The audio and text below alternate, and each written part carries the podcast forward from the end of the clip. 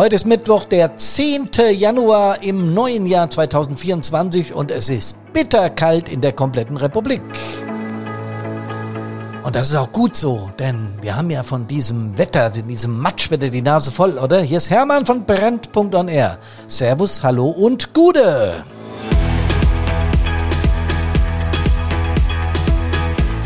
Was waren das für Wetterlagen über Weihnachten, Silvester und auch ja bis vor einer halben Woche, glaube ich, ja. Hochwasser, Hochwasser, Matsch, Pampe und 100.000 Einsätze in der Republik deswegen. Ja, man mag es schon Katastrophe nennen. Dahin hat es tendiert, nicht so wie im Ahrtal damals, aber schon heftig. Und genau darum geht's heute. Katastrophen in unserer Republik in unseren Ländern, Bundesländern, in unseren Landkreisen, ja in unseren Kommunen. Das sind ja die unterschiedlichsten Gebietskörperschaften, ich glaube, so nennt man das. Zumindest in meiner aktiven Zeit im öffentlichen Dienst hatte ich damit sehr viel zu tun, auch mit Katastrophen.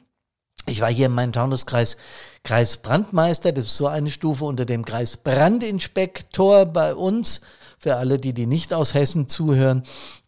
Und äh, da habe ich natürlich auch einen Sitz im Katastrophenschutzstab gehabt, wenn irgendwas losgegangen ist. Da gab es einen Verwaltungsstab und da gab es einen Katastrophenschutzstab und in den, Behörden, in den Kommunen gibt es inzwischen ähnliche Konstellationen. Also das ist ein Riesenthema. Als ich ganz junger Feuerwehrmann war, und ich glaube, es ging euch bestimmt genauso als junge Feuerwehrfrau oder junger Feuerwehrmann aus den Kinder- oder Jugendfeuerwehren kommen, war doch im ersten Zug das, was wir wollten, Einsätze fahren im Sinne von retten, löschen, bergen, schützen. Das ist das, was die Feuerwehr macht und damit haben wir zu tun.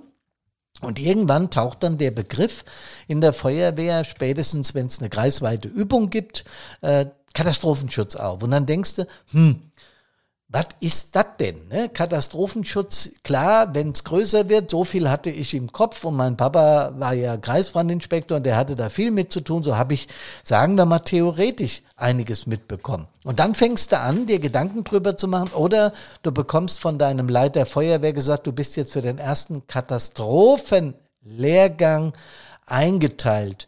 Ähm, ich bin damals öfter, relativ oft und häufig äh, nach Bad Neuenahr-Ahrweiler auf die Bundeskatastrofenschutzschule gefahren. Also dann dachte ich, das ist Bundessache. Ist es aber nur bedingt. Eigentlich ist es Ländersache. Das ist recht komplex.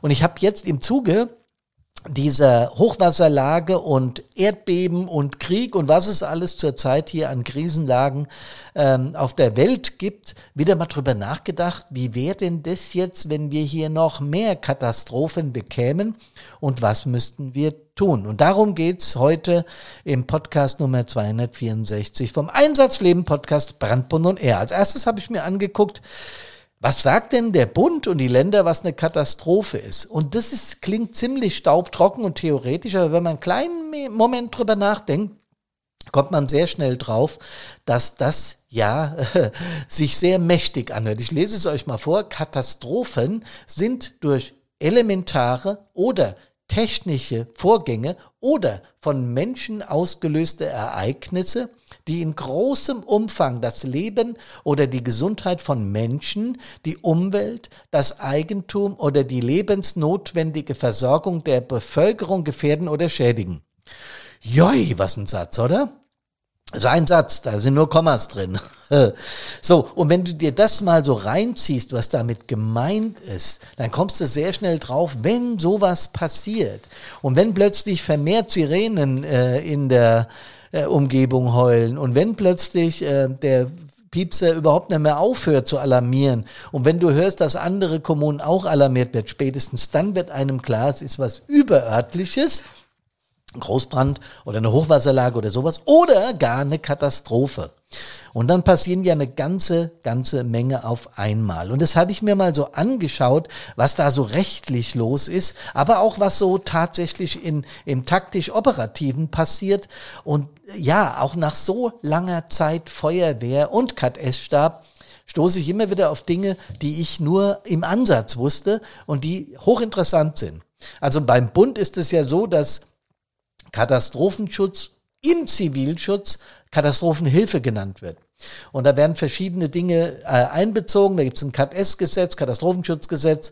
Und äh, da sagen die, die nach Landesrecht im Katastrophenschutz mitwirkende Einheiten und Einrichtungen nehmen auch die Aufgaben zum Schutz der Bevölkerung vor besonderen Gefahren und Schäden, die im Verteidigungsfalle drohen wahr. Und zu diesem Zweck werden sie ergänzend ausgestattet und ausgebildet. Zuständig ist das Innenministerium, äh, klar.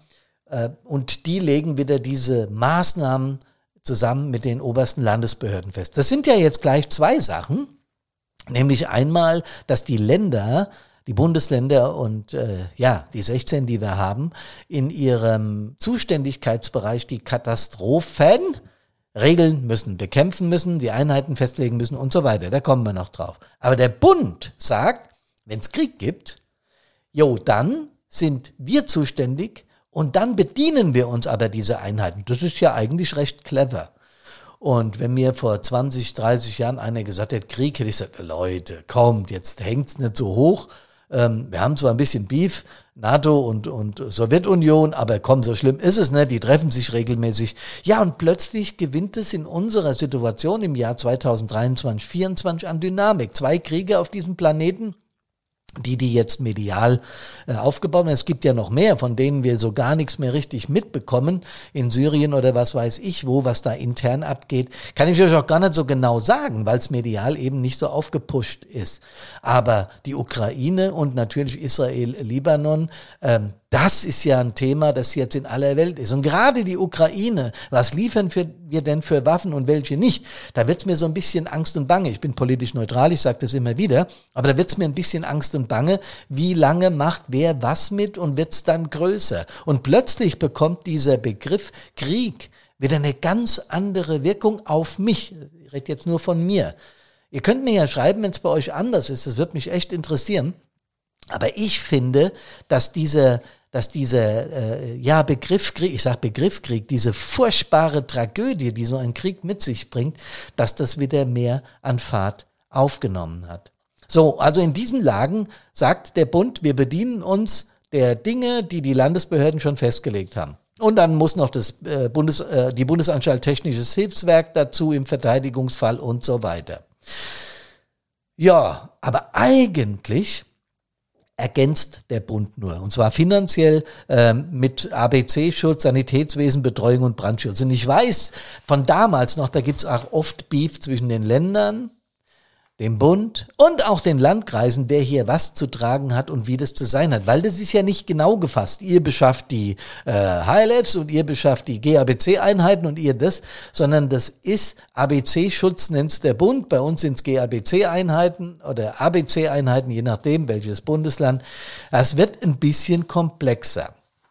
So, wenn man dann in die Länderzuständigkeit geht, ähm, dann steht da ganz deutlich, im Gegensatz zum Brandschutz ist der Katastrophenschutz Aufgabe des Landes. Feuerwehren, Hilfsorganisationen, THW, über die Organisationsgrenze hinweg müssen Hand in Hand arbeiten und verfolgen engagiert ein gemeinsames Ziel, Menschen in Not kompetent und schnell Hilfe zu leisten. Tja. Und das ist in Hessen geregelt im sogenannten HBKG. Ihr wisst genau, was das heißt. Hessisches Gesetz, Brandschutz, Katastrophen, bestehend aus Brandschutz, GABC, Sanitätsbetreuungs- und Wasserrettungseinheiten. Hinzu kommen noch die verschiedenen Stäbe und Leitungsgruppen. Wow.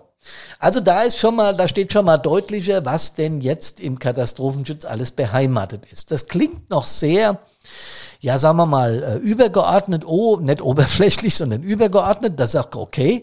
Aber natürlich,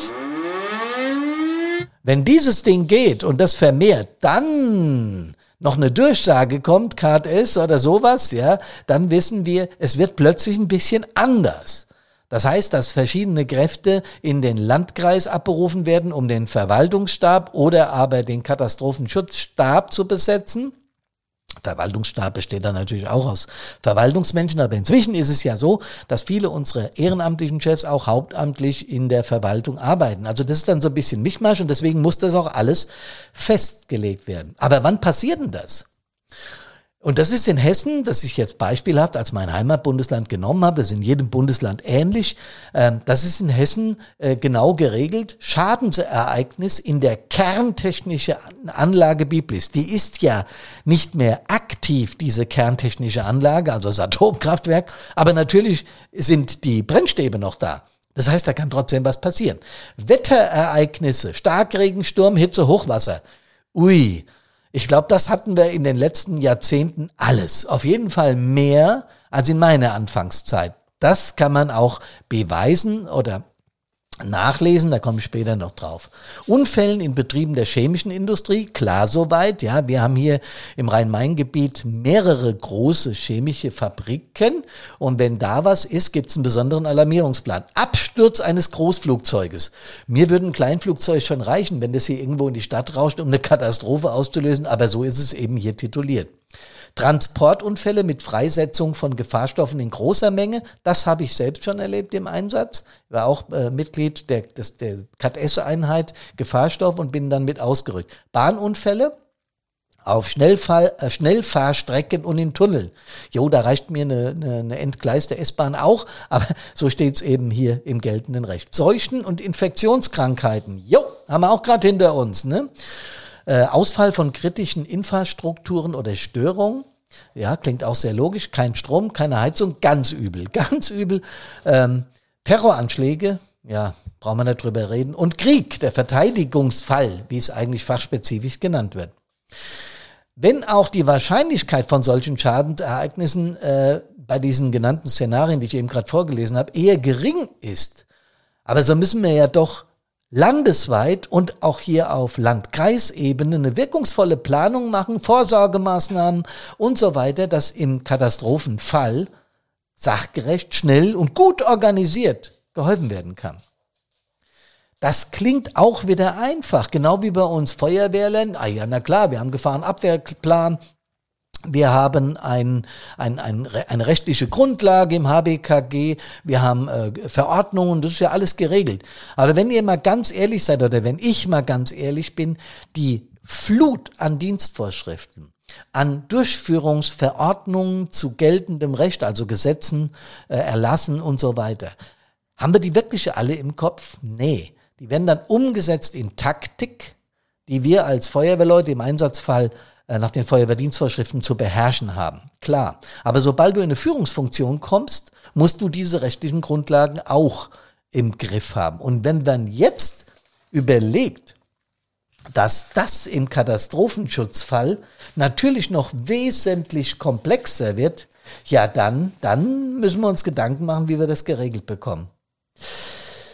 Es gibt dann eben die Aufgabenträger des Katastrophenschutzes und das sind eben, wie ich es gerade gesagt habe, der Bund und mit dem von dem bereitgestellten Zivilschutzausstattung und die Länder, die das ergänzen mit Ausstattungsteilen des Katastrophenschutzes, die zum Teil aber auch bezuschussen, und zwar die Landkreise.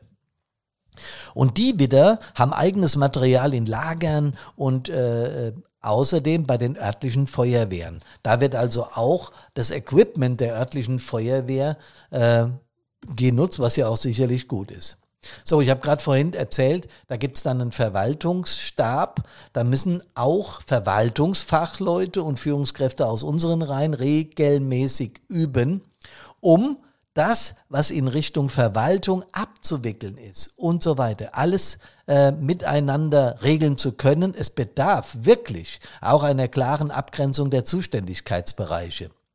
Da muss eine Koordination zwischen den Behörden her. Da muss äh, im, im, wirklich im Bedarfsfall muss gut organisiert werden mit den örtlichen, also mit den Kommunen. Und äh, das ist gar nicht so leicht. Ich weiß aus unserer Kommune, dass Katastrophenschutz damals nur eine Rolle spielte, weil äh, Kameradinnen und Kameraden von uns oder ich als Kreisbrandmeister mit aktiv waren im im äh, Kreis bei der Katastrophenschutzbehörde. Und ich habe dann immer wieder, weil ich ja auch bei der Gemeinde hier bei der Stadt beschäftigt war, angemahnt, dass wir uns vorbereiten, wenn was ist. Und es wurde dann auch peu à peu, Zug um Zug umgesetzt. Und das ist auch wichtig. Und dann eben den CAT-S-Stab, der wieder mit dem Verwaltungsstab, so kenne ich es, zusammenarbeitet und auch in, in einer Funktion oder in einem, in einem Gebäude äh, zusammentagt. Jo, und dann gibt's eben den operativen Teil der wieder rechtlich im HBKG, also in unserem hessischen Gesetz verankert ist, aber auch in der FWDV 100, wo ja Führungssysteme beschrieben sind. Und dann gibt es dann eben die technische Einsatzleitung, ähm, dann gibt es möglicherweise auch ein CAT-S-Stab vor Ort, mehrere technische Einsatzleitungen. Das alles kann zur Unterstützung fachlich äh, herangezogen werden. Und diese TEL, technische Einsatzleitung, hat natürlich eine bestimmte Führungs- und Kommunikationsstruktur vorzuhalten. Und das wird dann auch wieder nicht einfach, weil sich das schon auch von unseren normalen Aufgaben unterscheidet. Es ist ähnlich, aber es ist schon etwas anders. Denn wenn es genau gleich wäre, bräuchten wir ja keine Katastrophenschutzschule. Da könnten wir alle Lehrgänge, die das betrifft, einen Teil haben wir ja auf den Landesfeuerwehrschulen, Instituten, äh, Akademien machen. Jo, da gibt's so viel Kennzeichnung von Führungskräften, Erreichbarkeitslisten, Katastrophenschutzausweise müssen vorgehalten werden. Einheitliches Kartenmaterial, Einsatz- und Gefahrenabwehrplanung, also sogenannte CAT-S-Pläne, auch wieder im HBKG geregelt. Externe Notfallpläne, Krankenhauseinsatzplan, Alarm- und Einsatzpläne verschiedener Fachbehörden, Evakuierungspläne. Und es muss regelmäßig geübt werden und die, äh, die Gefahr der Bevölkerung auch in irgendeiner Form mitgeteilt werden. Warnung und Information der Bevölkerung nennt man das oder Verfahren bei amtlichen Gefahrendurchsagen. Wenn ihr das alles hört, da denkt man doch, oh nee, Leute, wer soll denn das alles noch raffen? Mit übernehmen? Wie soll denn das gemacht werden? Da kann man eine eigene Meinung zu haben. Da kann man auch sagen wir mal, ob der Flut von Vorschriften sauer drüber sein. Man kann aber auch denken, also Halleluja, was in den letzten Katastrophen hier abging, was die Menschen aus unseren Organisationen, aus den Verwaltungsstäben, aus den Landkreisen, aus den Bundesländern, auch vom Bund, was die da gewuppt haben in Aweiler. Ja, ja, ja, klar, da sind auch Fehler passiert. Ja, ja, klar, da ging auch einiges schief. Aber vom Grundsatz her würde ich mal behaupten, dass wir da in unserer Republik richtig gut aufgestellt sind. Nach allem, was ich damals erlebt habe, mit den bescheidenen Mitteln, noch ohne äh, Infrastruktur im IT-Bereich und so weiter, sondern nur mit Meldern und mit, mit Fahrzeugen, die äh, übermittelt haben und so weiter, was da schon los war, Wahnsinn. Und wenn ich heute die CAT-S-Zentren sehe, wenn ich mal in eine komme schaue mir das an auf, bei einer zentralen Leitstelle, oder wo auch immer, wo das äh, eben als Räumlichkeit mit beheimatet ist, da ziehe ich meinen Hut. Und selbstverständlich muss das von oben runter geregelt sein. Und wenn der Bund sagt, wir sind für den V-Fall, also Verteidigungsfall, Krieg zuständig und die Länder sind für die Katastrophe zuständig, die sich wieder mit ihrem Lagezentrum, das es in jedem Bundesland ja gibt, den Kreislagezentren bedienen und die sich wieder der örtlichen Einheiten bedienen, plus THW, plus DLRG, plus, plus, plus Rettungsdienst und so weiter, dann muss ich sagen, ich glaube, da wünscht sich manch anderes Land, dass das bei ihnen so gut organisiert wäre. Wisst ihr Leute, und das ist mir heute auch mal ein Anliegen. Bei aller Kritik über die Vorschriftenflut, bei aller Kritik dessen, was mal schief geht bei so einer Katastrophe, ja. Und ich muss auch ganz ehrlich zugeben, dass sich die Medien dann auch darauf stürzen. Mir kommt viel zu kurz, dass die Einheiten, die sich da wirklich, entschuldigt den Ausdruck, den Arsch aufreißen, plus die Verwaltungsstäbe, plus die KS-Stäbe, plus die äh, Landesinstitute und wer da alles mit noch tut, dass die schon versuchen, unserer Bevölkerung wirklich zur Seite zu stehen. Und dann ist es mir manchmal zuwider, wenn rausgepickt wird, was nicht funktioniert hat. Ja, ja, Medien haben auch eine Aufgabe, das zu beleuchten. Da bin ich vollkommen dabei. Gott sei Dank ist es in unserem Land so, der Länder, wo das ganz anders ausschaut. Aber ein bisschen positiver berichten wäre schön. Wisst ihr warum? weil das alles Grundlage für die Motivation unserer Helferinnen und Helfer ist. Es ist ja nicht nur so, dass wir als Einheiten in der Katastrophe funktionieren müssen und zwar gut, sondern die Bevölkerung muss das genauso. Denn die hat auch Pflichten in der Katastrophe. Wenn du mal heute zu einem Nichthelfer, zu einer Nichthelferin hingehst und sagst, was machst du im Cut-S-Fall? Ja, ich warte, bis ihr kommt und helft mir. Weißt du eigentlich, dass du da auch Pflichten hast nach dem HBKG? Guck mal im 44.1 und im 49.1 HBKG Pflicht zur Hilfeleistung unter bestimmten Bedingungen, nur für Personen über 18 Jahre. Okay, das ist klar, volljährig, voll geschäftsfähig, klar. Und dann steht da aber auch im 49 im Absatz 2 Pflicht, dringend benötigte Hilfsmittel zur Verfügung zu stellen. Und im 51 steht Pflicht, Pflichten der am Einsatzort Anwesenden. Aber auch die Bevölkerung hat die Pflicht, Information einzuholen, wenn es denn zum Cut-S-Fall kommt. Weil in der Regel kriegst du das als Bevölkerung auch mit. Die Sirenen gehen vermehrt. Mehr Tatütata auf der Straße und zwar viel mehr. Es ist irgendwie so eine Aufregung in der Luft. Ich schaue im Fernsehen, ich höre im Radio. Also ich kriege das über die verschiedensten Kanäle und schon gar übers Internet, über die gängigen Plattformen mit. Da ist irgendwas. Und dann habe ich auch als Bevölkerung zu agieren und zu reagieren. Glaubt ihr, dass die Bevölkerung das weiß? Ich bin überzeugt nur ganz am Rande oder Menschen, die da direkt mit zu tun haben wie wir. Deswegen, auch da braucht es aus meiner Sicht Information an die Bevölkerung, mit der Bevölkerung, denn Katastrophen nehmen zu. Könnt ihr nachschauen, überall, googles mal, ZDF, Deutschlandfunk, also viele Medien, äh, statistische Bundesämter, Landesämter, die Katastrophen haben deutlich zugenommen. Das liegt an den unterschiedlichsten äh, Geschichten. Ähm, klar, Klimakatastrophe und was weiß ich mehr. Also es gibt ganz viele Komponenten, die dazu geführt haben, dass Katastrophen leider weltweit zunehmen.